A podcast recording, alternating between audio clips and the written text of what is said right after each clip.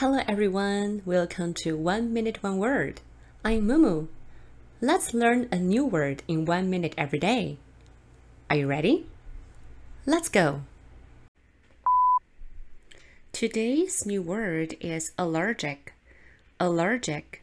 It means having an allergy or having a strong dislike of something. 对什么东西过敏，就是这个字 allergic。 be allergic to，后面加上会让你过敏的东西就可以喽。Are you allergic to anything? Yeah, I'm allergic to dogs. I'm allergic to cats. I'm allergic to peanuts. I'm allergic to seafood. 你有对什么东西感到过敏吗？Are you allergic to anything? I'm allergic to work. 我对工作过敏，就是指我很讨厌工作的意思哦。I'm allergic to work. Are you allergic to work too? 你也对工作过敏吗？Now let's have a quick review. Allergic, allergic, A L L E R G I C, allergic. 当你看到 e r e r 放在一起的时候，它就会发出 er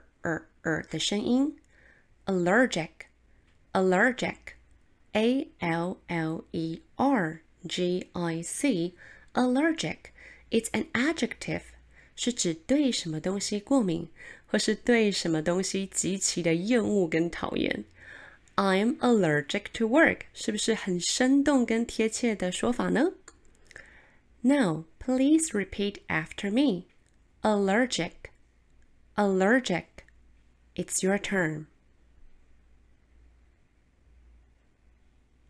念得很棒哦，e r e r 的舌头要确实卷起来，二二二，这样的声音才会漂亮哦。Now let's move on to our sentence pattern. I am allergic to milk. I am allergic to milk. 我对牛奶过敏。I am allergic to peanuts. 我对花生过敏。你对任何东西过敏，就放在 to 的后面，就可以讲清楚了。Now, please repeat after me. I am allergic to milk.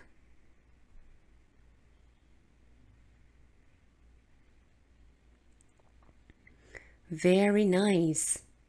Good work. Alright, guys, that's all for today. Please give me a thumbs up if you enjoyed today's video. And don't forget to hit that subscribe button and share it with your friends.